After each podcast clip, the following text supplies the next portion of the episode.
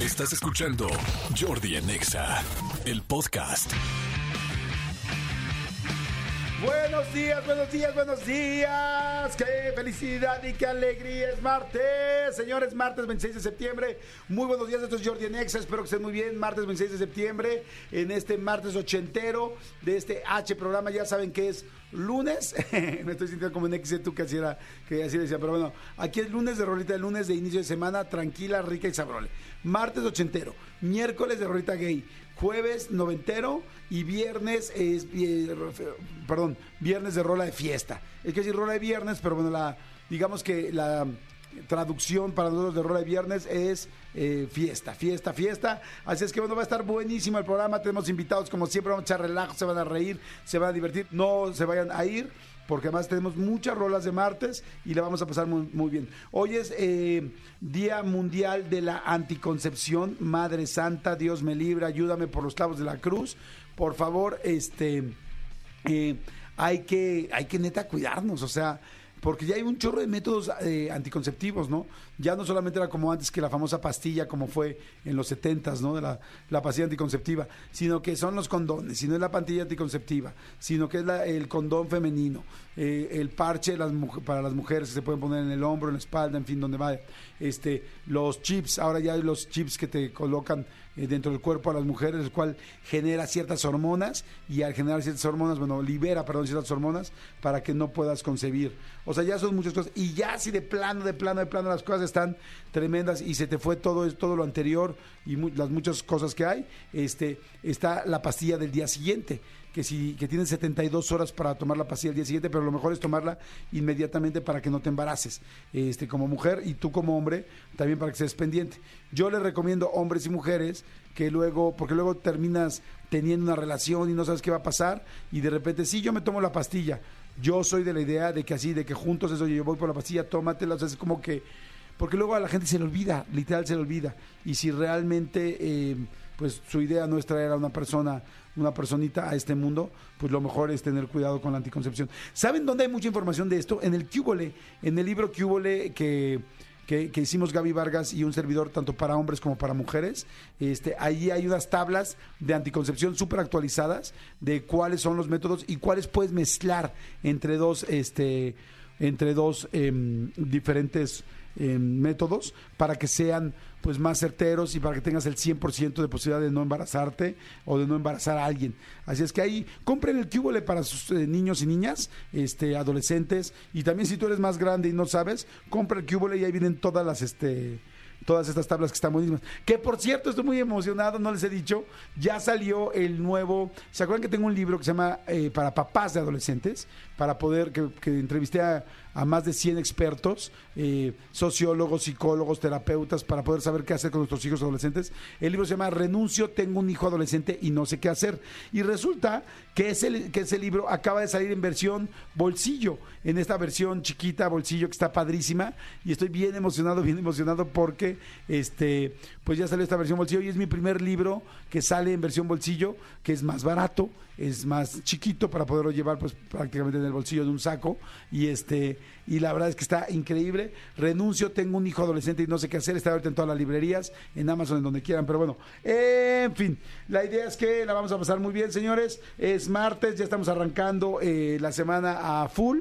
Este a ratito Voy a estar con, con muy buenos invitados, con muchos regalos, tengo regalos, tengo boletos, tengo todo para que la pasen muy bien y la vamos a pasar, este, espero que la pasen increíble, que es el esfuerzo que vamos a hacer al 100% aquí todo el equipo. Manolito Fernández, buenos días, amigo, ¿cómo estás? Bien, amigo, emocionado de verte, saludarte este martes, a toda la gente que está con nosotros, gracias. Día, eh, día de, de pensar en muchas cosas que de, lo que nos ha pasado, de lo que nos, de lo que pensamos, de lo que creemos, esto que dices de la anticoncepción. Yo el otro día platicaba con, con una con una persona muy cercana que está justo entrando a esta edad eh, difícil, esta edad de la punzada, y yo le decía, este, hay millones de métodos anticonceptivos, hay muchas maneras de cuidarte, pero recuerda que de lo, o sea, lo mejor que te puede pasar dentro de todo es un embarazo. Sí, porque claro, lo hay- peor puede ser este una infección, puede ser una onda mucho más grave. Entonces, cuídense, chavos, cuídense, cuídense, vale mucho la pena que que este que lo que lo ubiquen, que lo sepan y este y que vivan su vida cuando la tengan que vivir como la tengan que vivir. Completamente de acuerdo. Al tiempo Y- al tiempo, muchachos. Exactamente. Amigo, hoy es este martes ochentero. Hay un chorro de rolas y opciones que tenemos muy buenas. Sí. Muy, muy buenas. Este, a ver, fíjate. Este, tengo como primera opción El Rey Azul. ¿Te acuerdas que, que Manuel nos platicó un poco del Rey Azul? En la entrevista que, que le hicimos en el canal nos, nos contó justamente por qué era. La verdad es que no me acuerdo qué es lo que decía, pero sí sé que nos contó la anécdota. Lo que nos contó es que esta es. Si ustedes se fijan, Emanuel casi no es cantautor, o sea, no es que él escriba muchas de las canciones. La mayoría, más bien, se ha abocado a tener muy buenos compositores. Y este. Pero resulta como Manuel Alejandro, ¿no? Que es así como. Eh, pues yo creo que la- sus de sus canciones más famosas de Manuel Alejandro son las de Manuel. O bueno, las que hizo famosas, famosas de Manuel. El Rey Azul resulta que Manuel, a cierta edad, que siempre fue un niño, la verdad, muy cuidadito, muy, pues un niño de dinero, quiero decirlo desde chico, la verdad. Entonces iba a una escuela. Pipit is Un, nice. pi- un pipiris nice, como se decía antes, pipiris nice. Entonces tenía una escuela, creo que iba a una escuela de puros hombres, no estoy seguro, pero pasaba en una, enfrente de una escuela de niñas. Y entonces cuando pasaba, hubo una niña de la que se enamoró. Y entonces, pero estaban muy chiquitos, tenían como 14 años, creo, 13, 14 años. Y entonces Emanuel decidió escribirle una carta. Por eso dice, no importa, si tú eh, me miras, yo me convierto en un rey azul. Te hice una promesa algunos días. La de tomar tu mano y no me atrevo todavía. Y todo esto se lo escribió en la carta. Y entonces escribió la carta e hizo la canción. Y entonces hizo la canción y este y empezó a cantar él de chiquito esta canción que posteriormente este La grabó para la grabó. pero esta sí es de sus primeras canciones. Y sí es él Sí, es el que se convierte en el Rey Azul. Y si era una niña fuera de la escuela que pasaba y la veía del otro lado de la calle y la veía y se quedaban viendo y se gustaban, pero no este, pero no se atrevía a hablarle. Y me acuerdo que de esa época me decía, nos contaba Manuel, que lo vestían muy españolito, porque es de familia de muchas raíces españolas, y entonces lo, vestían de españolito y siempre bien peinadito y siempre te lo traían como muy, pues como muñequito. Ajá. Y no sé, la verdad, eso sí ya lo estoy inventando, si le decían príncipe o rey o tal, pero ¿por qué él se puso el rey azul? príncipe? ¿Qué pasó, príncipe? ¿Qué pasó, qué pasó, rey? Y de ahí nació el rey azul. Fíjate qué Ok, chistoso. sí, sí, sí, ahora que la, la cuentas ya. Incluso cuando canta esta canción en el concierto, eh, utiliza unos zapatos este, azules, este, eh, como de, como con pedrería. Exacto. Muy llamativos, sí. Y mucha gente no sabe. Ahorita les platicamos unas cosas de este de este Mijares que nos platicó en la entrevista de Mijares que también está en el canal de YouTube. Pero a ver, vamos a escuchar el Rey Azul. A ver, ubíquela con esta, con esta historia. Venga. Jordi en Exa. ¿Lo sentiste? ¿Sentiste Sí, a Manuel ya, le, ya le entendí otras cosas. O sea, ya cuando no solo oyes, sino escuchas las canciones, le, le das otra, otro significado. Y ahora que, que sabes, que, sabe- que sé de dónde viene, pues está increíble. Ahora, una cosa, ¿te acuerdas que les dije ahorita que Manuel mm, eh, nos contó la entrevista? Vayan a ver la entrevista de Manuel, está buenísima en el canal de YouTube. Nos contó que este que lo vestían muy, muy como Catrín, Español, ¿no? sí. Muy españolito. Y entonces, ¿sí, ¿tú te acuerdas que nos que por otro lado Mijares, cuando hizo su, su, Entrevista. su entrevista solo, Mijares nos este nos contó que él era corista de Emanuel y que después resultó que Manuel, eh, perdón, que, que Manuel se hicieron muy amigos y que Manuel le prestaba y le iba dejando ropa Sí. a, a este Mijares, ¿te A Mi- acuerdas? a? Mijares, sí, sí, Cu- sí. Cuéntale un poquito a la gente. Que Sí, nos decía que obviamente cuando eh, eh, durante muchos años Mijares fue corista de Manuel y lo, acompañó en muchísimos lugares y tal. Llegó un momento en que hicieron más que el- relación laboral, hicieron relación de amistad. Y la, la carrera de Mijares empezaba a despuntar, a despuntar, a despuntar, entonces tuvo que dejar de ir a algunos de los shows de Manuel. Este, pero lo que sí nos contaba es que, claro, empezaba la carrera de Mijares, pero Mijares no tenía ninguno de estos vestuarios como, eh, no quiero decir fastuosos, pero sí un escenario, un, un vestuario digno para presentarse en un escenario. Exacto. Y entonces Manuel eh, le daba, le iba como dejando ropa que Manuel ya no iba a utilizar, se le iba dejando como para el escenario. Entonces, eh, algunos de los primeros trajes que utilizó Mijares eran trajes que pertenecían a, a Emanuel. Incluso nos contó que una vez Emanuel se, su- se subió a hacerle coros a Mijares también, ¿te acuerdas? Ah, sí, sí, sí, Sí. sí. Oye, pues vamos a escuchar este Bella de, de Mijares, ¿no? Antes de ti no hay antes. Puta, es una sí. mega canción, Rolo ¿no? tototota. Puta, la amo. Que ahorita de regreso tengo otra esta recomendación que darles. No es musical, pero otra recomendación que darles. ¿de los ochentas? Sí, de los Órale, ochentas. perfecto. A ver, no le cambien, señores. A ver, venga, pon- ponte este, este himno, himno al amor y a las mujeres bellas de Manuel Mijares. Jordi en Exa. Hijo, qué canción, qué bruto, ¿no? Es muy buena canción. Vayan a ver, la recomendación que tenía es vayan a ver Mentiras el musical. Mentiras el musical, obviamente tiene muchas canciones de, de- de las canciones eh, más famosas de los ochentas, pero el personaje del hombre, el único hombre que aparece dentro de Mentiras, se llama Emanuel Mijares. Ah, sí es cierto, claro. Y obviamente pues canta canciones de, de, de Manuel y de Mijares. Vale mucho la pena que lo vayan a ver. Completamente de acuerdo. Oigan, a ver, va- vamos a jugar a esto. Vamos a jugar a esto. Vamos Va. a empezar a, a poner canciones, pero con anécdotas de los ochentas. Ok. Ahora vamos a pensar en canciones en inglés. Ya pusimos dos en español.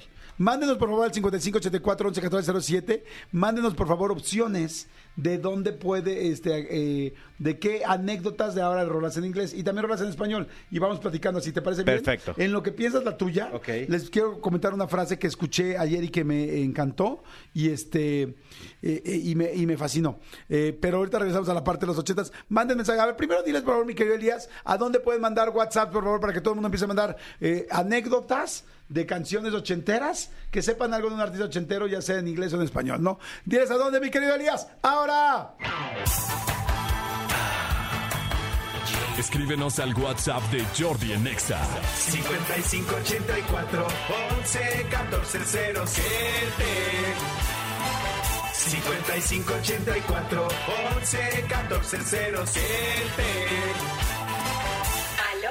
Jordi en Exa. Ahí está, y en lo que empiezan a llegar las anécdotas de todos, este, a ver, les quiero decir algo que, bueno, más bien compartir una, una frase que me encantó, este, que es eh, de Confucio, este filósofo chino, pues bueno, eh, no, no solamente famoso, sino más bien legendario. Creo que cuando dices Confucio, ah, qué famoso era Confucio, como que te quedas muy corto, no soy hasta raro. Ya cuando con esos nombres, Sócrates, Confucio, tal, ya más bien la palabra es como histórico, legendario, este, no sé. Bueno, eh, esta frase de Confucio me encanta y es la siguiente. El hombre que ha cometido un error y no lo corrige, comete otro error mayor. Híjoles, me encanta. El hombre que ha cometido un error y no lo corrige, comete otro error mayor. Fíjense que este, hay veces que nos cuesta tanto trabajo aceptar un error. O sea, si ya te equivocaste en esto, si ya lo hiciste mal, si ya sabes, si ya te lo dijeron, y aunque te dolió en el alma y te eh, retorciste como lombriz con limón en el piso, este, como una lombriz retorciéndose en limón, teníamos una canción así, Adal, Lalo y yo, pero este, si ya te retorciste y te reventó que todo el mundo te lo dijeron, pero tú sabes que sí la regaste, tú sabes que sí lo hiciste mal, tú sabes que sí te equivocaste, caray, corrígelo. La vida te da los errores para que los puedas hacer mejor la próxima vez, para que no te equivoques la próxima vez, para que puedas mejorar, para que puedas avanzar un escalón. Pero si no lo corriges, sí estás cometiendo todavía otro error y mayor. Este, ¿saben qué? Que muchas veces nos nos cuesta trabajo, nos pega en el ego. ¿A poco no? Te dicen una cosa negativa y inmediatamente, no, yo no. Te dicen algo negativo y ti es, para nada, pero es que yo, pero es que. ¿Se fijan que cada vez que alguien te tiene la confianza de decir algo que hiciste mal, siempre es, pero es que? ¿Por qué no agarrar y decir, sí, tienes razón? O sea, yo sé que es un trabajo de dominar el ego, un trabajo de madurez, pero me gusta mucho de repente cuando yo lo he tratado de ir como, eh, pues ejercitando, no siempre lo puedo hacer, no siempre lo logro, pero cuando dicen algo malo de ti es como, pues sí, sí, creo que tienes razón, creo que lo hago mal así, porque eso es como un megapaso a hacer la cosa mejor, porque te dices que no en, en friega porque te duele, porque te sientes como que te meten un cuchillo caliente así, pero la verdad es que dices, la verdad, tú sabes que sí lo haces mal. Tú sabes que sí exageraste en eso. Tú sabes que sí faltaste. Tú sabes que tal. Yo en el trabajo, por ejemplo, amo en nuestro equipo, cuando estamos siempre trabajando, cuando alguien se equivoca, que diga, oigan, perdón, me equivoqué. Perdón, lo hice mal. Perdón, salí tarde. Perdón, me quedé dormido. Me genera mucho más respeto una persona que dice eso a una persona que inventa un pretexto. O sea, le creo, le confío mucho más. Claro, si alguien todos los días llega tarde, todo el día, todos los días tiene un problema, pues evidentemente es una persona que no puede trabajar. Pero cuando una persona llega y te dice a ti, le dices a tu jefe, amiga, hagan la prueba. Cuando tú llegas y le dices a tu jefe, oye, perdóname, me, eh, la verdad me, me dormí tarde, se me olvidó eh, discúlpame, lo hice mal, no tomé la precaución necesaria. Ah, el jefe dice, ya lo aceptó, ya lo hizo tal, y ya y no va a volver a pasar, y ya lo va a mejorar. Pero lo que el jefe odia es cuando pones pretextos y pones tal. O sea, porque cuando tú llegas y le dices, me equivoqué, lo hice mal, discúlpame, te debía haber escuchado, pero te prometo que no va a volver a pasar, voy a poner mucha más atención. Ya lo desarmaste, ya no te puedes decir nada. Ahora, tú te tienes que comprometer a hacerlo bien. Y, y de esta manera mejoras. Entonces, la verdad me encanta, me encanta, me encanta esta frase. Se la repito, Confucio. Este, el hombre que ha cometido un error y no lo corrige, comete otro error mayor.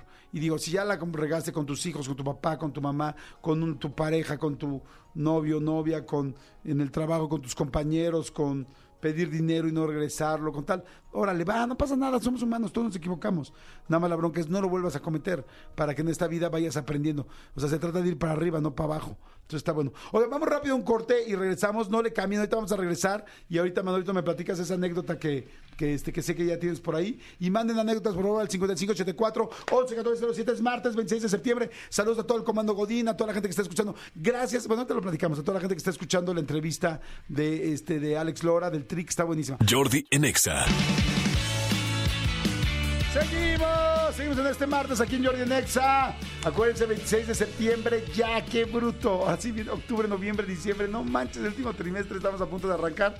Manolito Fernández, a ver, quedamos que vamos a platicar de anécdotas de grupos eh, ochenteros o de canciones ochenteras, pero ahora en inglés, porque platicamos de las de español, de- Sí. de, mi querido Manuel Mijares, y, perdón, de Manuel, Manuel Mijares, Manuel Mijares, eh, Manuel Mijares y Emanuel. Yo tengo, yo tengo una anécdota que, que me encanta compartirla porque además en ese, en ese entonces me acuerdo perfecto.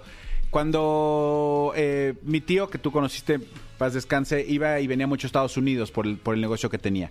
Y entonces un día nos trajo un, un, casa- un cassette beta, este, que era más chiquito que el, que el VHS, un, casa- un cassette beta, donde él pensó que eran como éxitos de Michael Jackson. Pero realmente lo que venía ahí es, era una versión extendida de, es el- del making of the thriller, de la Ah, de thriller. Que obviamente ahorita yo me metí a YouTube y está. En, en YouTube tú le pones making, eh, Michael, Ja- Michael Jackson Making of Thriller y dura 34 minutos. Sí, era un Y super es video. completo entrevista con el productor, tal, cómo maquillaban, cómo hacían todo. ¿A qué voy con esto? ¿Cómo salían los bigotes del cachete? del de- cachete de exactamente cómo lo hacían con un control remoto y como para que salgan los, los, los, que bigotes de cuando ya está hecho hombre lobo, cuando se está transformando en hombre lobo Michael Jackson, todo ese proceso. El video completo de Thriller que dura 14 minutos también está en YouTube, ya lo busqué y le pones este tal cual Thriller y dice official eh, video y dura 13.41. Y Entonces, véanlo completo para que entiendan, porque toda la historia es de cuando él va llegando con la novia y que el cine, tal, luego el bosque, como una casa misteriosa, hasta que él se convierte y canta thriller. La versión para radio únic- únicamente es este la versión cortita. Pero mi tema con este, con este rollo es que jamás pensaron que en ese que en ese videocassette iba a venir todo el making of de tal. Bueno, yo a mis escasos 7, 8 años que empecé, que, que nos pusieron esto, literal, un día para que ellos, esta- ya sabes, los, los adultos están jugando, tú como niño jamás te acercabas a donde estaban los, los adultos, ponles las- los videos de Michael Jackson. No, qué pinche susto. O sea, cuando yo estaba niño, vi primer- porque abre con el video de Michael Jackson completo, bueno, para mí fue un trauma. Sí, o sea, sí la cañón. imagen de Michael Jackson con los ojos amarillos, Sí. para mí era, o sea, durísima. Soñé con esa imagen años, años, años de terror.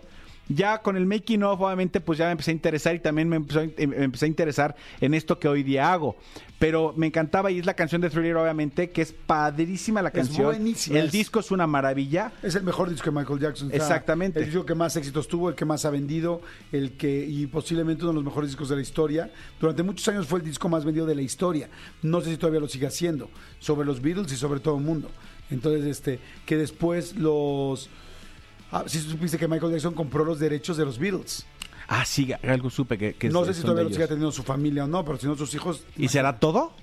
compró todo, todo el, no sé si todo, pero creo que compró todo ¿Y el catálogo? catálogo de los Beatles. Imagínate. Wow. O sea, no juegues, ¿no? Aunque luego andaba en broncas de lana. Entonces no sé si después alguien más se los compró.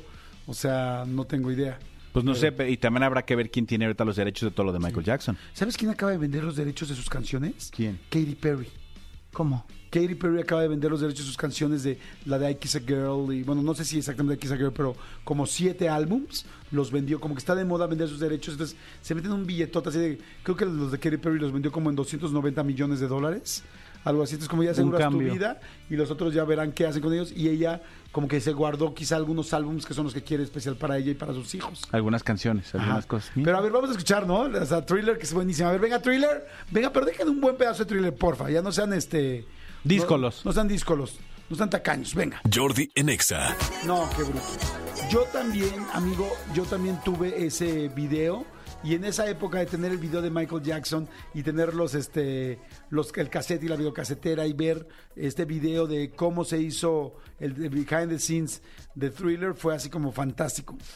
Fíjate que yo de esas épocas ochenteras, es que hoy estamos en, en- platicando en los ochentas, yo de las canciones de los ochentas que tenga así algún recuerdo muy importante, pues es que bueno, hay de muchas, pero por ejemplo me acuerdo mucho de una anécdota que ya lo he platicado varias veces, de la canción de USA for Africa. La- We Are the World. La canción de We Are the World. Este, ahora se puso muy de moda, no sé si has visto en los memes que están saliendo ahorita en TikTok, de videos que sacaron de cuando estaban grabando esa canción. Se juntaron muchísimos artistas. Estaba Rod Stewart, estaba Bruce Springsteen, Michael Michael Jackson. Por supuesto. Cindy Esta- Lauper. Cindy Lauper. Había Diana eh, Ross. Steve, Jo- eh, pero Steve Jobs. Steve, este, Stevie Wonder. Stevie Wonder. Muchísimos, eh, Kim Carnes, había muchos, muchos cantantes. Los juntaron real, lo cual ahora es muy difícil por las agendas de todo el mundo, pero los juntaron. Y resulta que antes de hacer esta canción la escribió Michael Jackson dos o tres días antes de hacer la canción, de, de que fueran a la grabación, la escribió. Wow. Quincy Jones la, La produjo. Y entonces de repente ya van llegando todos y todo es muy padre. Y pues Michael Jackson había escrito la canción. Y de repente es como ya están llegando, ya están todos, ya vamos a grabar. Y de repente Michael Jackson se da cuenta que perdió la hoja donde escribió la letra. O sea, la, la música creo que ya la tenían grabada en una computadora o algo, pero la letra la escribió en una hoja y no la tenía. Y entonces al otro día, pero, pero entonces llega el momento donde ya están todos y Michael Jackson se tiene que meter en el cuarto de al lado de donde estaban grabando a reescribir la canción con lo que medio se acordaba y la siguió reescribiendo y para que vean lo fregón que era Michael Es Jackson. un genio. Y luego salió con la canción y se las empezó a marcar a todos. Tú así, tú asado, tú asado. Y ahora se puso de moda unos, te digo, unos este, pues, videitos en TikTok donde se ve la cara de él enojado que le está marcando a, a Cindy Lauper. Así, no. No me acuerdo a quién está marcando porque es una persona que yo no conozco. A ver, así arriba, no. O sea, dirigiéndola. dirigiéndolos. Y, y diciendo, no, así no, no abajo, no tal. Le ves la cara, digo, no tan grosero porque no, es no era grosero, pero le ves la cara de frustración de, ¿no lo has visto? No, lo voy a Búsquenlo, buscar. está muy bueno. A ver, pónganse USA for Africa, por favor, y después de esta anécdota, escuchen esto. Y luego nos vamos con anécdotas en español, ¿va? Va. Órale, venga, pónganla. Jordi en Exa. Qué preciosa canción, ¿no? Pero, pero además lo que, lo que significó eh, eh, eh, en ese momento eh, esta canción y lo que sigue significando y, y hoy en día sí hay muchos featurings y muchas colaboraciones, pero honestamente, salvo el multiverso, es muy difícil juntar como en un solo proyecto a muchísimos artistas y más de ese tamaño, sí, completamente de acuerdo. porque si eran artistas top a nivel mundial. Bueno, pues yo me acuerdo que después de esto, en todo el mundo se empezaron a hacer réplicas de esta idea tan padre. Y aquí en México, la verdad, no recuerdo cuál era la causa. Hicieron un conjunto que se llama, can- una canción que se llama Cantaré, Cantarás. Cantaré, Cantarás. Y, y se juntaron pues muchos artistas de la época, también ochentera. Y este, ¿quién estaba en Cantaré, Cantarás? A ver, este, porque ahora sí que agarramos computadora como si fuera arma. Estaba Fernando Allende, Ajá. María Cochita Alonso, Ramón Acusa, Basilio, Braulio, Mario Moreno Cantinflas, Irene Cara, Ca- ¿Cantinflas estaba? Cantinflas, Roberto Carlos, Nidia Caro, Vicky Car, Verónica Castro, Charitín, Chiquetete, Claudia de Colombia, Gael Costa, Celia Cruz, Lupita D'Alessio, Guillermo Dávila, Plácido Domingo, Manuel Sergio Fachelli, José Feliciano, Vicente Fernández, Lucho Gatica, Julio Iglesias, José José, Rocío Jurado, Lisette Valeria Lynch, Sergio Méndez, Lucía Méndez, Menudo, Miami Sound Machine, Amanda Miguel, Ricardo Montalbán, Palito Ortega, Pimpinela, Dani Rivera, José Luis Rodríguez el Puma, Simoné, Manuela Torres, Pedro Vargas, Diego Verdaguer y Yuri. No juegues. No manches, juntaron más gente que los gringos. Exactamente. A ver, pongan por favor, a ver, escuchen. Esta fue, eh, pues buscando la misma idea de USA for Africa, de We Are the World, lo que se hizo aquí en México, pero me impactó la cantidad de gente que es. Pongan por favor la canción de Cantaré, Cantarás, que ya, ya me emocioné con los ochentas, amigo. A ver, venga. Jordi en Exa. No manches, no me acordaba, amigo. No me acordaba de esta canción. O sea, sí me acordaba de la canción, evidentemente. No me acordaba de la cantidad de artistas, de cantantes, de, de qué talla estaban ahí. Es que fíjate, en We Are the World, o sea, Lionel Richie, Stevie Wonder, Paul Simon, Kenny Rogers, Tina Turner, Billy Joel, Sí. Michael Jackson, Diana Ross, No eh, manches. Dio- Di- Dionnie Warnick, eh, Willie Nelson, Bruce Springsteen, Kenny Loggins, Steve Perry, Daryl Hall, Huey Lewis, Cindy Lauper, Bob Dylan, Ray Charles. Y No luego te ponen como a 50 más que dice coro. Y luego te ponen la orquesta. Pero sí, gente, en, en número de gente, sí era más el cantar y cantarás, creo. Qué bruto, qué cantidad, ¿no? ¡Ay! Está muy interesante. Está esto. bueno. Está, está muy bueno. Diferentes anécdotas de diferentes canciones. En español, por ejemplo, en esa época. A ver, mándenos opciones. A ver, aquí nos está mandando mi querido este, Julio Maldonado. Julio Maldonado dice la incondicional. Sí, bueno, evidentemente la incondicional tenía mil historias.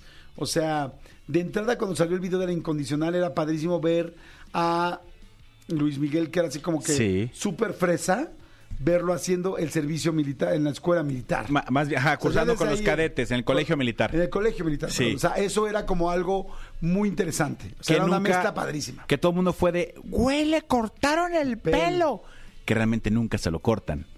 Nunca Mm. se lo cortan, se lo peinan para arriba lo único que le cortan literal son tres pelitos de abajo. Exacto. Pero nunca se lo nunca le cortan Hicieron el pelo. un efecto este, donde le cortaba, donde parecía que le cortaban el pelo, pero tenía el pelo escondido arriba, luego le cortaban atrás, luego creo que pusieron también un doble, y este fue uno de los videos más icónicos de la época, porque además Pedro Torres, que sigue siendo un gran productor, pero ahí hizo los mejores videos de esas épocas, y luego la chava, la incondicional, que yo tengo el gusto de conocerla muy bien, que estudié con ella en la, en la escuela, en el CEA, y además ahora es mi vecina en Santa Fe, Ok. y este una mujer guapísima y entonces todo el mundo la veía y decía como wow y, y el programa el video estaba hecho la verdad con muy buena calidad que hizo Pedro Torres tipo Top Gun y entonces me acuerdo que se le reflejaba inclusive como los eh, los controles de los aviones en la cara de Luis Miguel y luego pues, Con el proyección. me- con proyección el mega galán no manches era el video o sea todo el mundo todo el mundo se volvió loco con ese video o sea pero Sí. loco loco loco era cuando la época pues más fuerte Luis Miguel no Se aventaba de, de un- de- en la fosa de clavados, obviamente era un doble, no era él, pero eh, los ejercicios de paracaidismo. Sí, la verdad es que fue increíble, fue increíble. Y creo que ahí se hizo amigo de Tello, del, del soldado Tello. ¿Del teniente Tello? Del teniente Tello, que era el que sale en la serie de Luis Miguel cuando él está grabando ese video. Y que se hacen cuates y luego se lo lleva a una mega fiesta. ¿No te acuerdas? Que Sí. se hicieron brothers y se lo lleva a una mega fiesta, así, pero de las del Onda Luis Sí, Miguel. que, que- con que luego, que lo castigan, ¿no? Al teniente. Sí, luego lo castigan. Lo castigan porque él no puede salir del colegio Ay, militar. es buenísima. Pónganse la rola, no pónganse la incondicional. Ya digo, ya después de toda la historia, pónganse un pedazo de la incondicional. Pero un buen pedazo, por favor. Jordi en Exa. Wow, no, no, qué canción de la incondicional, ¿eh? Sí. No, Luis Miguel es Luis Miguel, la verdad me da tanto gusto que ahora le esté yendo tan bien, pero siempre, siempre, siempre trabajó muchísimo y esto fue de esos grandes hitazos de la vida que podría recordar el país, así de grandes momentos de la historia del espectáculo en México, el lanzamiento del incondicional, yo creo que va a quedar de por vida, así sí lo recordaría en los 100 años de los mejores momentos. Fíjate, eso sería interesante hacer, amigo un programa de los 100 años, de los mejores momentos de- del medio del espectáculo en los últimos 100 años, en una década. Qué fuerte. Y Qué yo- difícil. Y yo creo que la incondicional sí sería Sí. uno de ellos, definitivamente. Sí, yo creo que sí. Sí, pero qué difícil hacer, hijo, las, los 100 mejores momentos. Ahora la pregunta sería, otro rollo, estaría en los mejores 100 años, en los mejores momentos de 100 años de la industria este, del espectáculo. Yo creo que sí. Yo también creo que sí. Yo creo que sí. Ay, qué chingón Sí, sería. sí, que sí, fuimos- marcó época. Amigo, fuimos parte de eso. sí, sí, sí. Oigan, bueno, seguimos, no le cambien, ya estamos bien emocionados en este martes, regresamos. Jordi en Exa. Pues bueno, señores, seguimos aquí en Jordi en Exa y este, y ah, ya saben que me gusta muchísimo el tema de la imagen que generas a la gente, de cómo te ven, cómo te leen. Eh, hay muchas, muchas frases eh, que hablan de esto, pero hablan de esto porque realmente pues son reales y lo que hacen es que mucha gente que hoy admiramos, queremos, que ha crecido, ha dependido mucho de cómo se ve esa persona a sí misma y cómo ha hecho que tú la veas. Así es que hoy me da muchísimo gusto poder platicar con una mujer que lleva ya muchos años, prácticamente más de 17 años, eh, dedicándose a esto, a la imagen pública. Es, expert- es experta en imagen pública. Ella nació en Monterrey, Nuevo León. Tiene un libro que le ha ido fantástico que se llama Imagen de Crack. Y esa es la idea. ¿Cómo haces tú una imagen de crack? Y lo que entiendo yo es que no tienes que ser una persona pública o una persona que salga en algún medio o inclusive una persona en la red social que seas un influencer para ser una persona que tenga una imagen de crack. Hay muchos medios en cual tenerlos. Así es que bueno, me da muchísimo gusto recibir a la autora y experta Clara Villarreal. Mi querida Clarita, ¿cómo estás, corazón? Feliz, Jordi, de estar aquí con ustedes, en verdad. Gracias por la invitación.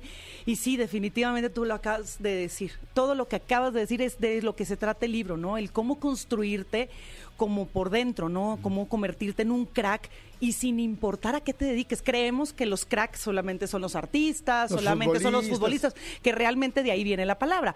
Entonces yo extraigo la palabra de crack para decir, a ver, bueno, si eh, alguien en el deporte es el mejor en su tipo, como un Cristiano Ronaldo, que le ha costado mucho llegar a ser lo que es, entonces, y se ha convertido en un crack, ¿qué tengo que hacer yo para ser un, eh, no sé, un arquitecto crack, o una nutrióloga crack, o una ama de casa crack? No importa que nos dediquemos, ¿no? Pero que, esté, que sepamos que dentro de nosotros hay un crack que todavía está por despertar. Me, encanta que lo digas así, porque sí, mucha gente cuando escucha eh, el asunto de la imagen, piensa en políticos, piensa en las personas que somos figuras públicas, piensa en los influencers, y en realidad no, o sea, todas las profesiones, tú te puedes ver como un crack o no, o sea, en todos los trabajos, en todos los negocios, en la gente que da servicios, hay un gerente, hay un director, hay una persona que es la que vende y la que todo el mundo le cree.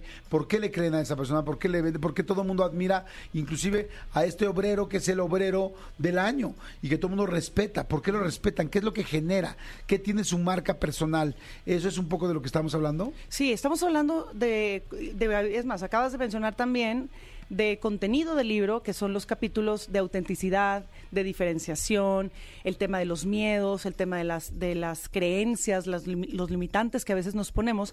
Cuando tú te conoces y cuando tú te descubres por dentro, tú empiezas a verte diferente a los demás. ¿Has visto este meme que siempre suben de una oruga y una mariposa y que le dicen, ay, te ves diferente y la otra así como todas las alas abiertas, ¿no? Tiene que ver precisamente con que la mariposa tuvo su proceso de transformación. Y nosotros los seres humanos, si nos damos la oportunidad de conocernos a nosotros mismos, de encontrarnos a nosotros mismos en el interior, empiezas a, a verte diferente, empiezas a ser una persona auténtica y te, y te empiezas a diferenciar de los demás. Hoy en día, en este mundo, Jordi, tan hiperconectado, los chavos están súper confundidos. No saben a quién seguir, no saben a quién admirar, admiran a uno, al día siguiente admiran a otro y se olvidan del que admiraban ayer. Y antes nosotros teníamos conexión con nuestros vecinos, con nuestros hermanos, con nuestros primos, con los niños de la escuela, con nuestros compañeros. Y los chavos de ahora están conectados con chavos de Colombia, España, México, Chile, de todas partes. Claro. Entonces, el, el querer eh, admirar a alguien o el quererte mimetizar con alguien, llega un momento en el que pues tienes tanta, por- eh, tanta diversidad de dónde elegir que te confundes. Claro. Y le ves la vida a todo mundo en las redes sociales llena de felicidad y dices, yo no tengo esa vida, yo no me siento igual, yo no soy tan feliz todos los días y empieza esa confusión. Por eso Imagen de Crack te da la oportunidad de que te sientes a leerlo, que empieces a, a- a ver en sus palabras esa oportunidad de empezarte a conocer. Claro. Porque la única entrevista importante de la vida que vas a tener es la que tienes contigo mismo. Me, me encanta lo que dijiste, es cierto, porque, ay, o sea, no nos damos cuenta de todo lo que sí somos y de cómo se vende uno. Y al final tienes razón, hay mucha, hay tanta información ya que es muy confuso. Sin embargo, yo, por ejemplo, la gente que admiro se ha trabajado, o sea, verdaderamente busca cómo ser esa marca o cómo ser esa imagen de crack, pero al mismo tiempo ha sido como muy auténtico con lo que realmente es. Entonces, dime una cosa clara, no basta con la ropa. Durante muchos años hablaron de la imagen, de vestirse bien, de vestirse. eh, había una frase que era eh, para ser hay que parecer. Este, entonces, quieres ser el, eh, el dueño, pues pórtate como dueño, vístete como dueño, para que empieces. Pero no es suficiente, hay, hay mucho más allá. Fíjate que los consultores de imagen lo que hacíamos es que leíamos el manual de Carreño y trabajábamos con nuestros clientes clientes y le decíamos, por aquí te vas, etiqueta y protocolo. Los hombres engomados, trajeados, la corbata que combinara eh, perfectamente bien con las rayitas o los puntitos del traje y la corbata, etcétera, ¿no? Y así alineábamos a todos sobre esa misma, ese misma, ese mismo riel, digámoslo así. Hoy en día, yo te comparto en imagen de crack los cinco factores de la congruencia. ¿Cuáles son? A mí no me importa quién eres, a mí no me importa qué te dediques. Lo importante es que tú seas congruente, que tú alinees lo que piensas, lo que hablas, cómo actúas, cómo te ves y cómo te sientes. Porque el cómo te sientes es el examen final, Jordi. Tú llegas a tu casa y si te sientes feliz, contento de que hoy fue un buen día, estás alineado con la congruencia, con tu congruencia de vida.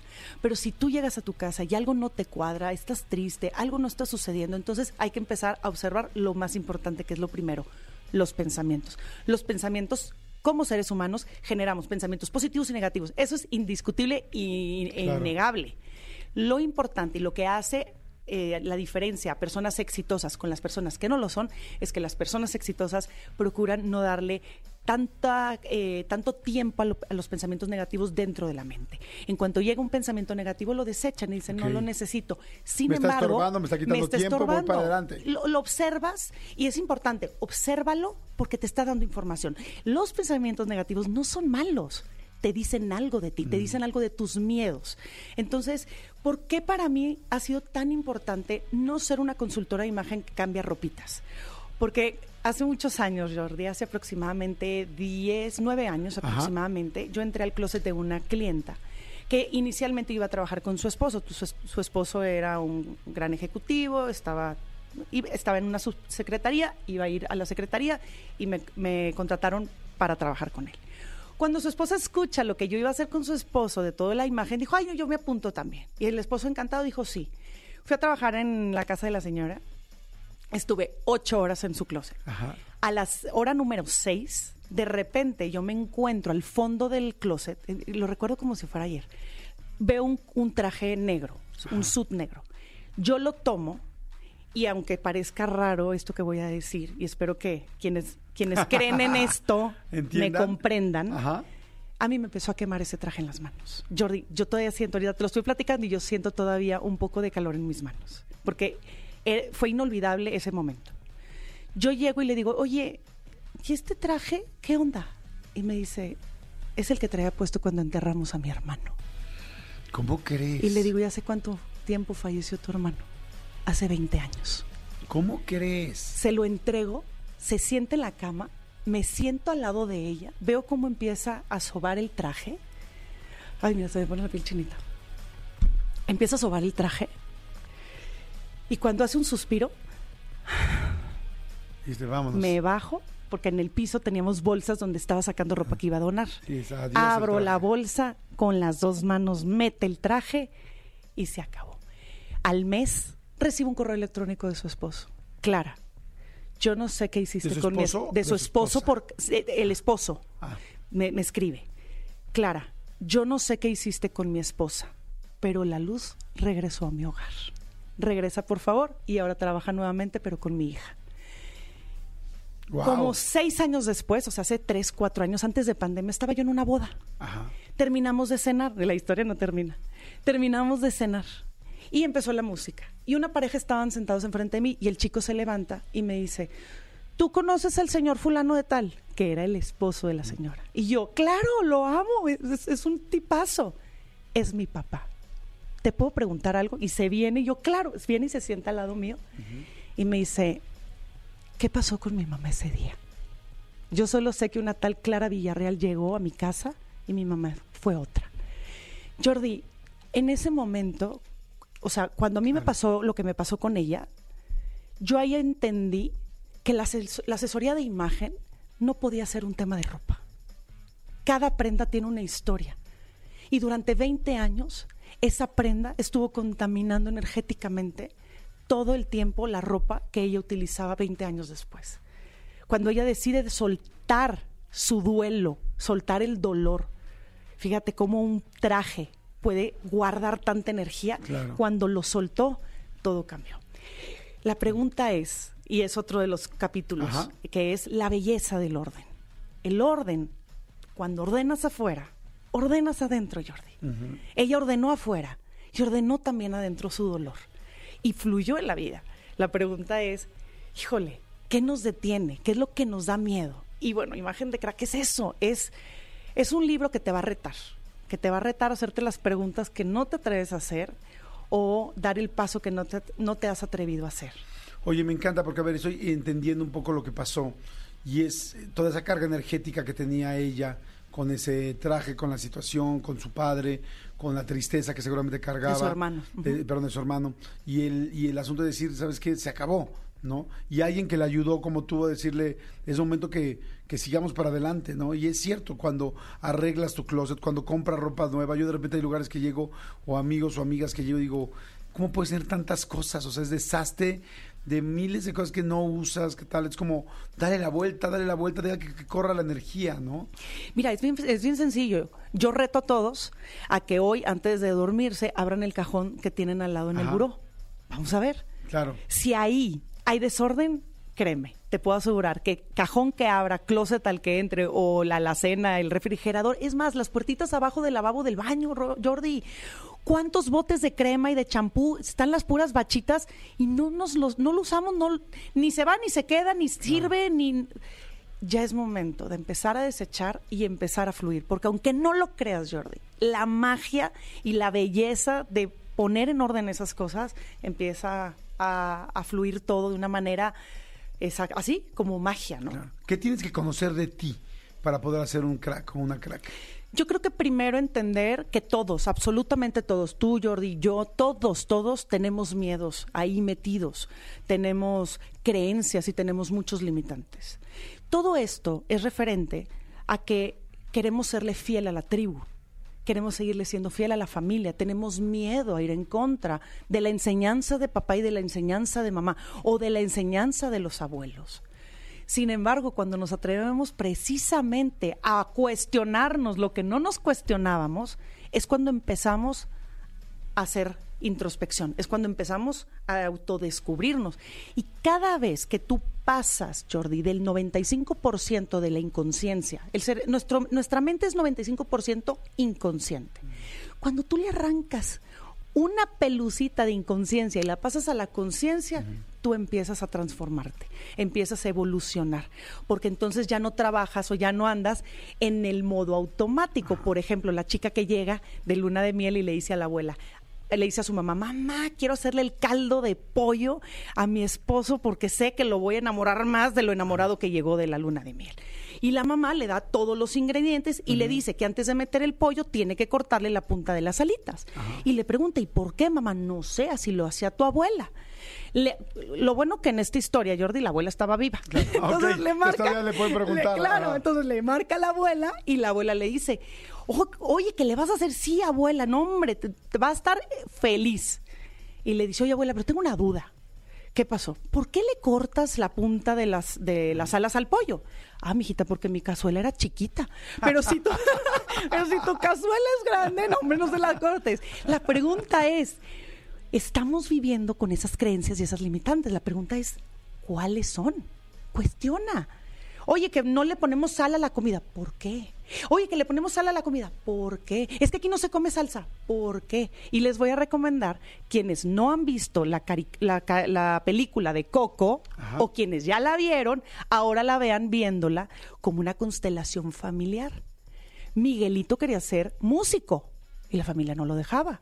Y Miguelito se preguntó, ¿por qué? Si Miguelito no se hubiera preguntado, hubiera sido zapatero. Claro. Y no hubiera ido tras su crack, su sueño. Y cuando se puso a investigar, ¿qué descubrió? Que había fa- falta de información que no le habían dado a la bisabuela. Cuando la bisabuela se entera que el papá no los había abandonado, ¿qué sucedió? Pues Miguelito se convirtió en músico. Eso es lo que sucede, es una constelación familiar. Claro, falta, falta toda la información. antes. Qué interesante está como lo dijiste ahorita en ese ejemplo, me encanta. Oye, pues está fantástico. ¿Qué autenticidad podemos tener? Miren, les voy a leer rapidísimo un poquito de los eh, del índice. Este, autenticidad, diferenciación, las cargas que traemos, creando hábitos poderosos, la belleza, el orden, creencias, miedos, el fracaso no existe, lo que pensamos, eh, qué significa un like, qué interesante, qué significa un like. Mira, si un like significara o valiera un peso, la pregunta es a quién le estás dando tu dinero. Los chavos ahorita, hoy en día, like, like, like, like, no terminan de ver los videos, Jordi. Y al final del video, quizás la persona termina una frase con la que no estás de acuerdo. No seas eh, de esos que regalan tus likes, sé más celosos con tu like, porque cuando tú le das like a alguien, tú le das toda tu anuencia. Quiere decir, estoy totalmente de acuerdo con lo que estás haciendo, con lo que estás diciendo. Y si ves un video donde alguien patea un perro y tú le das like, que estás diciendo, Sí, que estoy de igual". acuerdo, exacto, estoy de acuerdo que estés pateando perros. Entonces, sé celoso con los likes, porque si un like fuera un peso, ¿a quién le regalarías tu dinero? Oye, y al final, ¿de qué nos sirve tener una imagen de crack? Yo creo que cuando te construyes desde adentro, en automático ni siquiera es como que estoy buscando ser un crack. Es automático, sale. Ya es algo que es como la, recompensa final, es como la cereza del pastel. Creo que el tener una imagen de crack quiere decir que esa persona ya trabajó en su interior. Quiere decir que esa persona eh, conoce sus miedos, conoce sus limitantes, conoce sus creencias y ha trabajado en ellas. Cuando ves a un crack, es una persona que ha podido trabajar en su persona. Pues me encanta, señor. La- el libro se llama Imagen de Crack de Clara Villarreal. Eh, la editorial es Empresa Activa, ¿no? Sí, de Urano. ¿Dónde lo podemos conseguir? En todas las librerías a nivel nacional y lo pueden encontrar también digital en Amazon. Perfecto, entonces está digital en Amazon, búsquenlo, imagen de crack, Clara Villarreal, y bueno, búsquenlo en toda la República Mexicana, en todos lados, pero sí Amazon funciona mucho porque pues como hay muchas ciudades, lugares chiquitos donde no es necesariamente hay una librería, pues entonces lo pueden encontrar en A digital, así lo haces en domicilio, este, pero dices que está físico y digital en Así Amazon, es. ah, perfecto, pero además siempre se los digo en Amazon, este, bueno, de hecho en todas las plataformas de libros, los libros no causan este eh, intereses, no causan, ay, ¿cómo se dice? Impuestos, exactamente. No causan impuestos, entonces llegan de volada de un día al otro, está fantástico. Así es que bueno, Clara, muchas gracias. Gracias, Jordi. Muchas, muchas gracias. Percepción es poder, tú eres la marca, imagen de crack.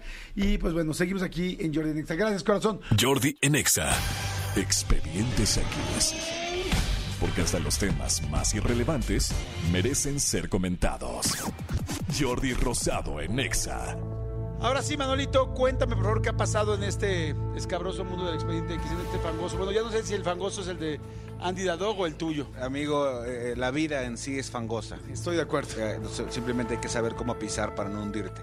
¡Ay, qué Ah, bonito! ¿verdad? Oye, amigo, te quiero contar este expediente que sucedió en Brasil, en Sao Paulo. Eh, de repente eh, se presentó en el banco, en un banco de allá de, de- de Brasil. De hecho, se llama el Banco de Brasil, Ajá. porque está en Brasil. Pero según yo dice Du Brasil, ¿no? Banco do Brasil de Brasil. Perfecto. Es el Banco do Brasil de Brasil. Ok, Exacto, perfecto. Es, es- es- es, este, binacional, bicultural, biinternacional.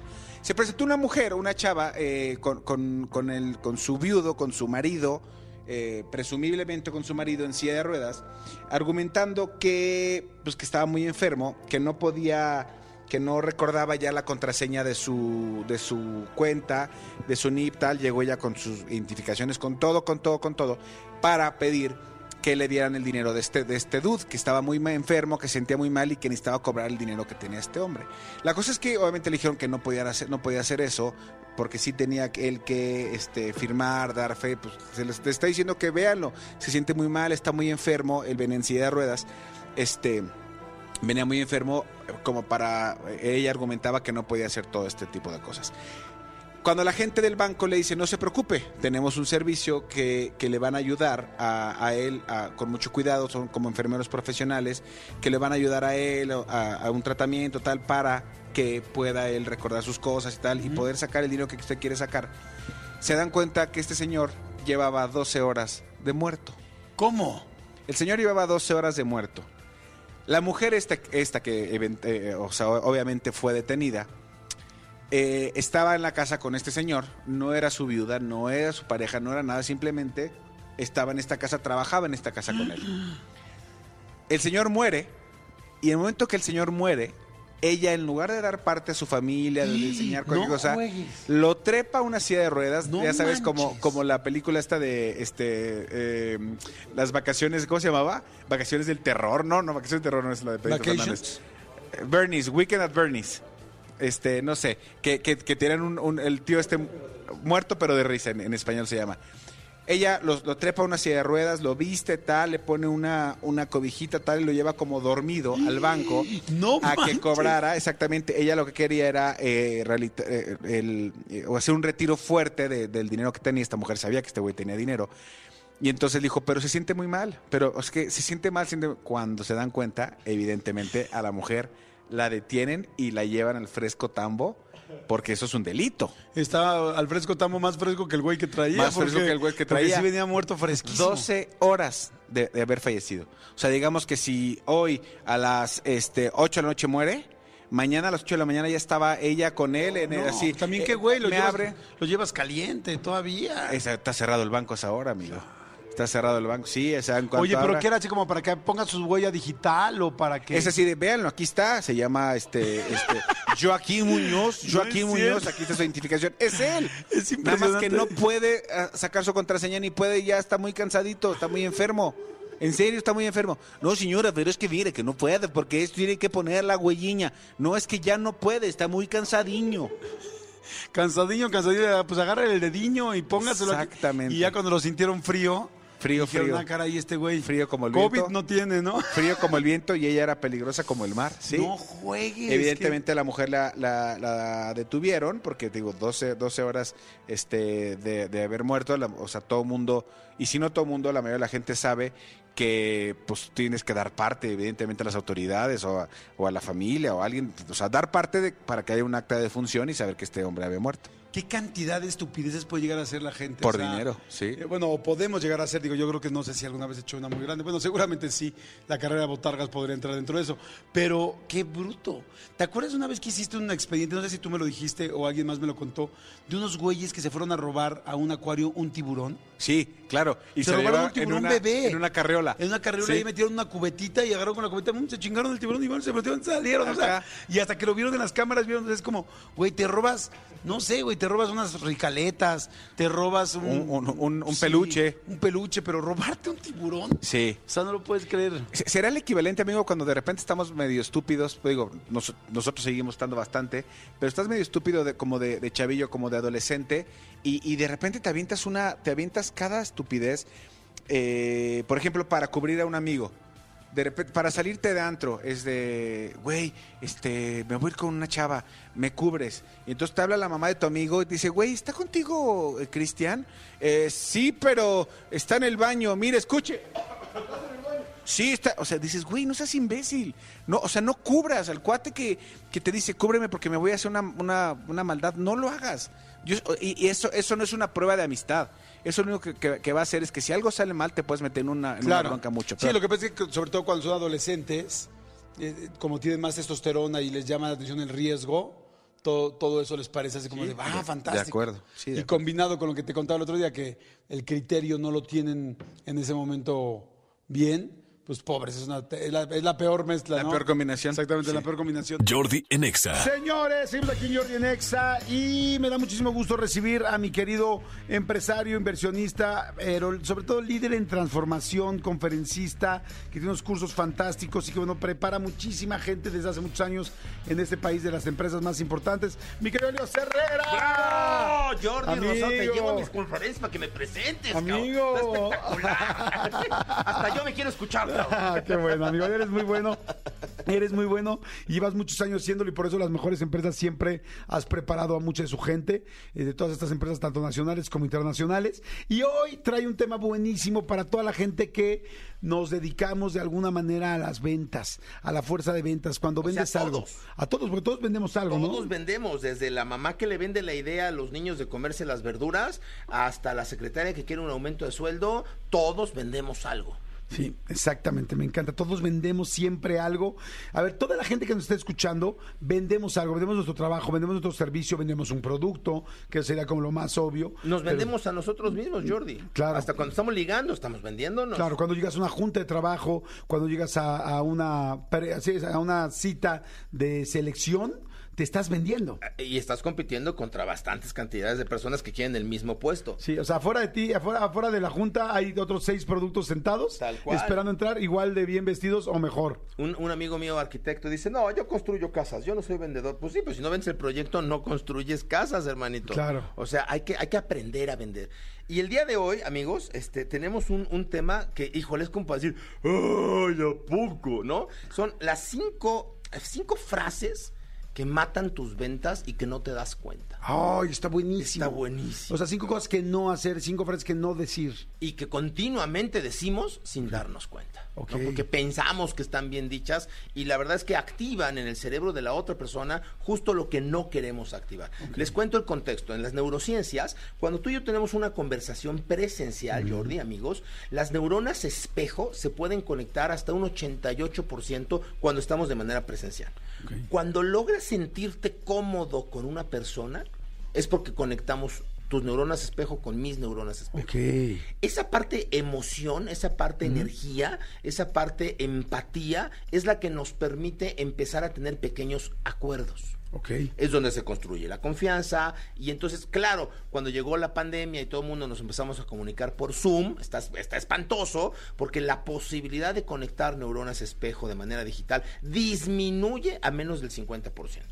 Y cuando la cámara está apagada, no, bueno, ya se cae a cero. O sea, es- entonces, esta, esta, esta forma de llevarme bien se conecta a partir de la percepción del otro. O sea, no es, no es quién soy frente a ti, es quién crees tú que soy frente a ti. Amigos, Jordi, yo te digo, así contestas en chinga, ¿eh? yo te digo, bata blanca, bien peinado, Doctor. Do- eh, dos rasgos, con Claro. dos rasgos me dijiste que es un doctor. Ahí te va otra vez, ¿eh? Bata blanca, bien peinado, sangre en la bata. Y cirujano. Y la mayoría de la gente dice carnicero. Ok. ¿no? Y, le- y- y lo cambia, ¿no? Ok. Cuando yo te digo, bata blanca, carne, sangre en la, en la bata, despeinado, ojeroso, barba crecida, carnicero. Sí. ¿no? Tres, cuatro rasgos hacen que tú generes una percepción en tu cabeza. A partir de ahí, percepción es realidad. Hay que cuidar lo que decimos y hay que cuidar lo que mostramos, nuestra imagen, pero hoy no vamos a hablar de imagen, y hay que ah, cuidar lo que decimos. Claro. Ahí les van cinco A ver. frases que no puedes permitirte si quieres llevarte bien, si quieres vender bien, si quieres eh, mejorar tu relación con otras personas. ¿ok? Me parece perfecto. A ver, para vender, para mejorar relaciones, para. Sí, para hacerlo mejor. Para hacerlo, para llevarnos mejor. Perfecto. Y bueno, en los negocios y en las negociaciones, bueno, con- prohibidísimas. Ahí te va. Primera de cinco, ¿eh? ¿Ok? Creo que puedo ayudarte. El creo, Ya ¿no? valió madre. Pues sí. Sí, sí, sí. O sea, imagínate que llega un cirujano y tú te estás muriendo, ¿no? Y llega el cirujano y te dice, pues creo que te puedo ayudar. Sí, no, no, no, esa inseguridad, esa incertidumbre, o sea, esa grieta del posiblemente no. ¿Y qué tal que no? Y entonces lo que está percibiendo la otra persona ¿no? es y si no me y si no y si se equivoca y no tiene seguridad ni en sí mismo. Probablemente cuando tú dices creo que quiero ayudarte estás motivado a no ser patán o a no este jactarte de, de, de saberlo todo o no quieres ser prepotente o no quieres ser soberbio y decir yo te voy a ayudar. Está padre. Pero lo que estás haciendo que la otra persona perciba, lejos de esta no seguridad, lejos de esta soberbia, es inseguridad. Creo que te puedo ayudar. Puta, pues mejor regrésate a tu consultorio y ya cuando sepas que sí me puedes ayudar, entonces ya, ya hacemos un negocio. Claro. ¿no? Aguas con ese, con esa falsa, falsa este, humildad, ¿no? Número dos, otra. Creo que mi producto es bastante bueno. Sí, otra vez la palabra. Igualitito, igualitito. Porque no es un creo de creer, o sea, es un creo que le estás de- demeritando certeza. O sea, no estás afirmando, estás dudando de tu propio producto, de tu propia capacidad, de tu propia estación. Sí, podrás hablar de ti, ¿no? Eh, Creo que yo soy una buena persona. O sea, ya, ya al decir creo que soy una buena persona, otra vez el creo. Hasta, Ay, inclusive me quedé pensando en creo o hasta considero. Hay mucha gente que dice, creo que mi producto, considero que mi producto es bastante bueno. No, ¿cómo considero? O sea, es- mi producto es muy bueno. Es suficientemente bueno, mi producto te va a ayudar, mi producto va a ayudarte a solucionar Sí. tus problemas sí o sí, pero además tengo 17 años de experiencia, hemos atendido a tantas empresas, hemos atendido tantos proyectos similares a ti, Jordi, no te preocupes, este yo opero ciruja- este, eh, corazones eh, dos diarios desde hace 15 años, multiplícale, he operado más corazones de los que tú has roto, este, sin duda alguna te vamos a ayudar. Ok. Ok. Me encanta. Fíjate, la palabra creo, luego la palabra considero, estas palabras tratar de evitarlas y es como no sé, y me quedé pensando, ¿y si tu producto no es bueno? Ah, ya Hay que mejorarlo, ¿no? Hay que mejorar Sí. el producto. total. Sí. Si tú vendes algo que tú mismo no estarías dispuesto a comprar, tu energía nunca te va a alcanzar. Siempre vas a sentir algo que se llama inadecuación. Esta emoción, somos vibración, Jordi. Entonces, cuando estamos vibrando, cuando estamos conectando con alguien, nuestra energía se contagia. Cuando mi energía baja porque te estoy diciendo mentiras o porque entro en esta inadecuación, me siento fuera del lugar, se percibe. Y entonces la percepción de mi cliente va a ser incómoda. Por lo tanto, no voy a construir confianza y el cliente va a decir, ah, ok, háblame el viernes. Luego lo vemos. Déjamelo pienso. Mándamelo por correo y luego te digo. Y todos sabemos que ese luego te digo, Claro. pues no pasa, ¿no? Número tres, Tres. número tres. Mi competencia es una basura. Uy, sí, Este, mi- no sirve mi competencia. O sea, somos los mejores. Está bien decir que somos los mejores en el segmento, en el horario, sí, perfecto, pero no, des- no, no demeritando a tu competencia, ¿sabes? Sí. Cuando hablas mal de tu competencia, apúntense esta, hablas mal de ti mismo.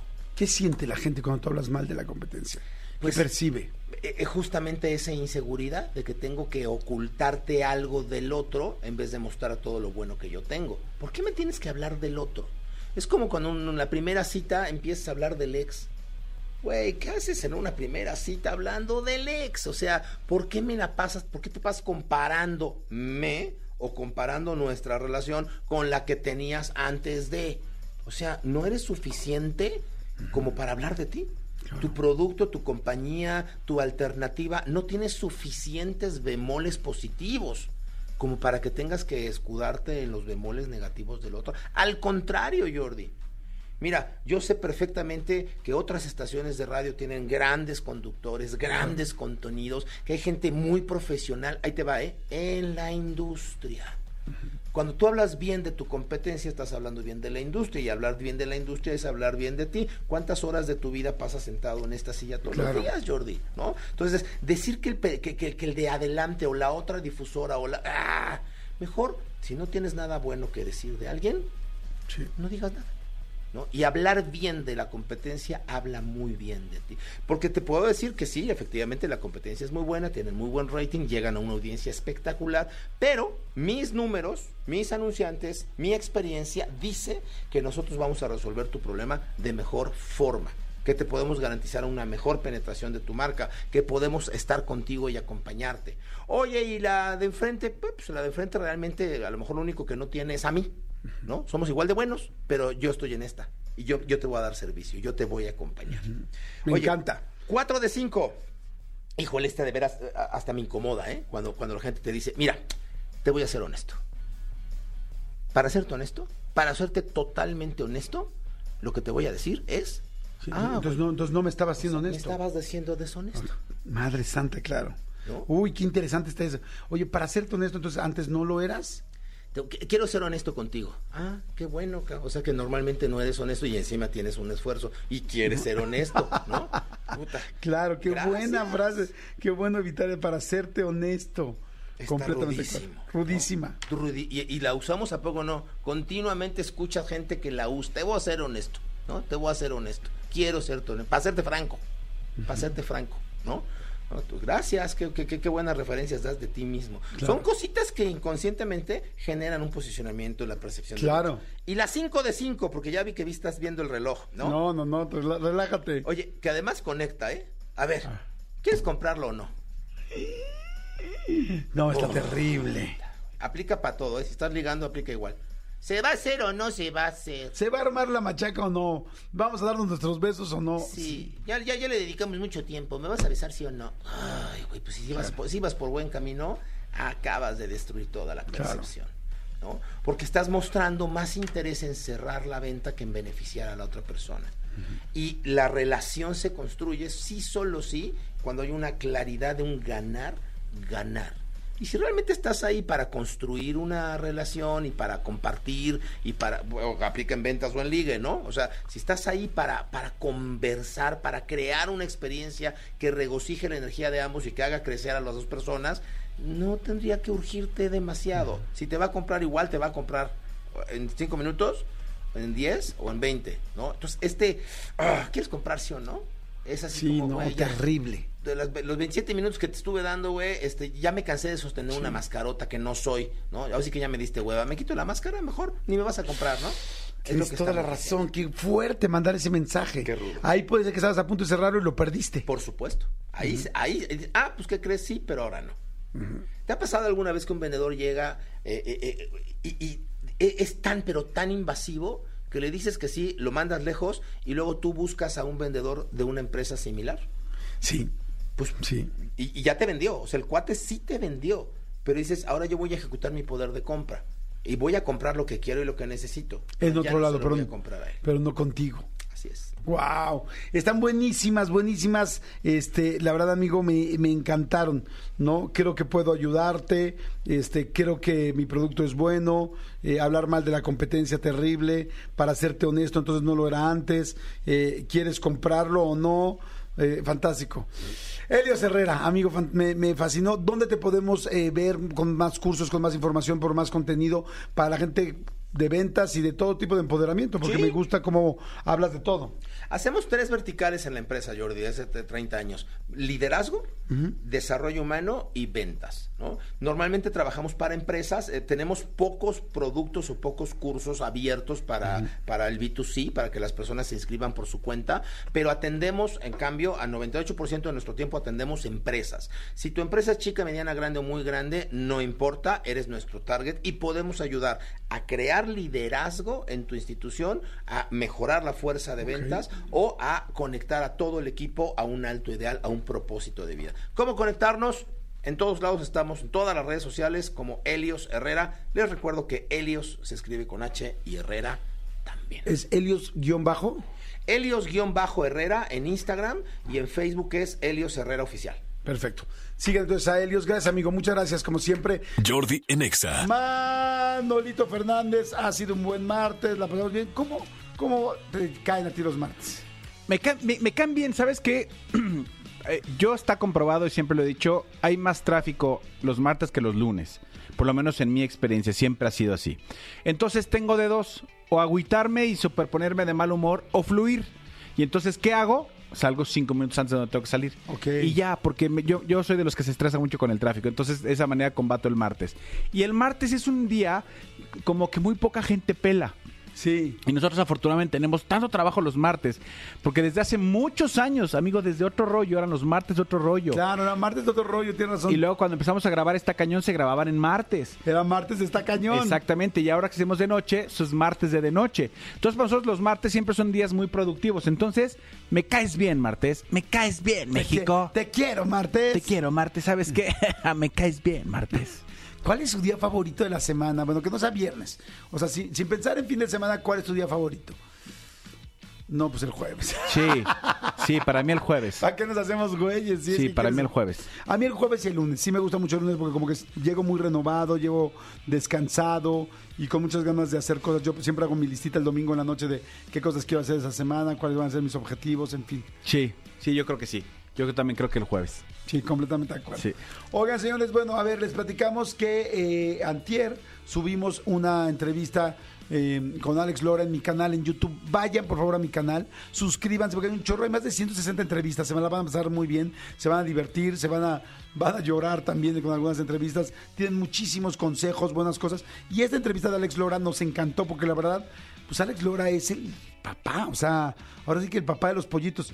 Yo me pregunto, no se lo dije así en ese momento, pero yo me pregunto, el día que faltara Alex Lora, ¿quién es el siguiente representante del rock de ese nivel en México, amigo?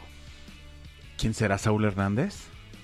Pues Saúl Hernández ha sido muy itinerante, digo. Es lo que te iba a decir. O sea, es que Alex no ha parado un solo segundo eh, en 55 años. O sea, ¿quién sería el equivalente a Alex Lora? A ver, mándenos WhatsApp. A ver, diles por favor, mi querido Elías, a dónde nos pueden mandar un WhatsApp rápidamente ahorita para que nos digan quién sería el sucesor de Alex Lora. Escríbenos al WhatsApp de Jordi en Exa. 5584 11 14 07 5584 11 14 07 Jordi en Exa. Ok, ahí está nuestro bonito jingle. Sí. A ver, este, decías tú, este Saúl, pues sí diríamos que Caifanes es de las mejores bandas de rock en español. Pero un rato fue Jaguares, un rato Pues fue Caifanes, regresa. regresan, se juntan, se pelean, sí. No.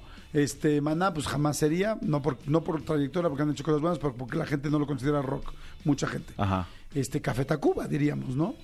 Rubén Albarrán. Sin embargo, Pues sí. Rubén no... Pues mira, vamos a escuchar un fragmento de la entrevista y en lo que estamos en eso, ustedes piensen, mándenos opciones y ahorita leemos las mejores. Vale, va, venga. Cuando tocamos con los Rolling en, en el Foro Sol, pues había 60 mil personas, ¿va? Pero nosotros no sabíamos que la raza había hecho, eh, les pidieron, ¿qué rol es la que quieren oír de estos pendejos? Entonces dijeron, "Eh, ella es como un arcoíris. ¿va? Entonces nosotros siempre antes de tocar la rola de eh, El niño sin amor, tocamos un pedacito de otra rola clásica, ¿verdad? Entonces, cuando iba a empezar ese pedo, estábamos tocando y de repente empezamos a tocar esa de She comes in colors everywhere. She comes ahead. She's like a rainbow. Coming colors in the air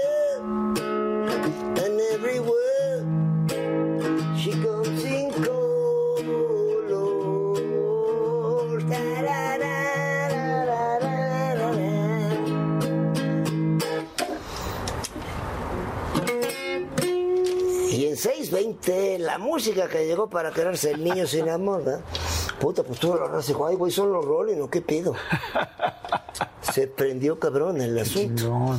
Entonces, cuando acabó el pedo, después Mick Jagger dijo, ahora vamos a tocar la rola que tocó el tri hace rato, pero esta es la versión de nosotros.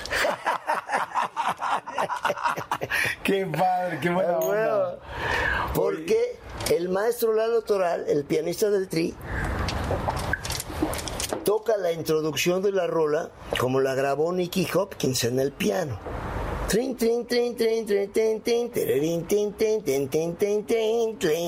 Entonces cuando empezó a tocar esa madre, luego she comes in colors everywhere. She comes, eh, eh", dije, toda la raza dijo, son los Rolling. Y toda la raza había pedido esa rola. Entonces, al segundo día que tocamos con ellos, nos mandaron un papelito que decía, qué chingón que toquen con los Rolling. Nada más, por favor, no toquen ninguna rola de los Rolling. Pero que tú no sabes si está Porque ya yo ya tenía lista esa de...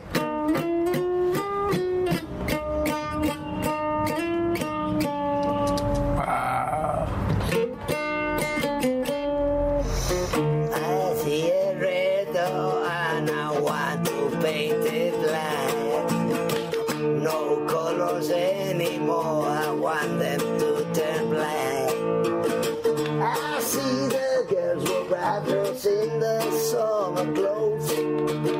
I have to turn my head until my darkness goes.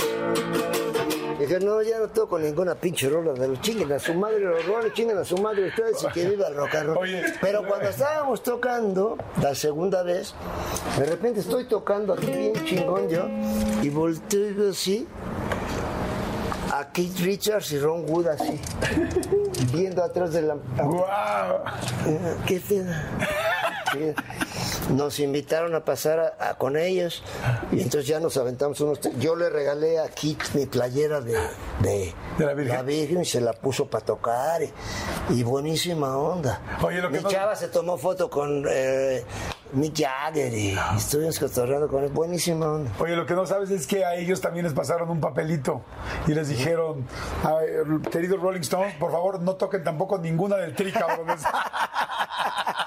No vayan a tocarla. No vayan a tocar ninguna del tri, no vayan a tocar. Esta canción porque la van a... Oye, ¿cómo nació el tri? Bueno, el Tri como, como nombre del Tri era eh, Tri Souls. Cuando Pero- hiciste la primera, el primer grupo ya... Pero la raza siempre dijo el Tri. Voy a la tocada del Tri, me gusta la música del Tri, tengo el disco del Tri, hago el pasito trisolero. Realmente el nombre nos lo pusimos porque la raza nos lo puso. Ok. Pues bueno, ahí está la entrevista de Alex Lora, como dijimos, el papá del rock and roll. Vayan a verla, vayan ahorita, ahorita que está acabando el programa, vayan a verla o a escucharla en YouTube. Se los va a acompañar, se van a quedar con todas unas anécdotas impresionantes. Vayan ahorita. ¿Cómo le haces? Muy fácil. Te metes a YouTube, en YouTube le pones arriba Jordi Rosado. Acuérdate que mi Jordi es con Y, no con J, Y-O-R-D-I. Jordi Rosado. Te van a salir como tres pestañas. La tercer pestaña es una pestañita donde sale mi foto en redondito con un saco negro y con una playera blanca. Ahí, este, ahí te metes, es el canal y ahí la primera va a ser Alex Lora y Jordi. Y nada más suscríbete, ayúdanos a suscribirte y este y activas la campanita, no cuesta, nunca va a costar, es completamente gratis, pero así siempre te avisa y ya la puedes ver ahí, ¿no? Exactamente, les vamos avisando lo que va pasando. Este, y bueno, vayan a verla. O sea, ya les pusimos una- un fragmento, ahora vean lo que le falta, como dice Alex Lora. Bye, nos escuchamos mañana, mañana miércoles en punto de las 10 de la mañana, como siempre, gracias a todos, gracias Elías, adiós, bye. Bye. Escúchanos en vivo de lunes a viernes a las 10 de la mañana mañana en XFM 104.9.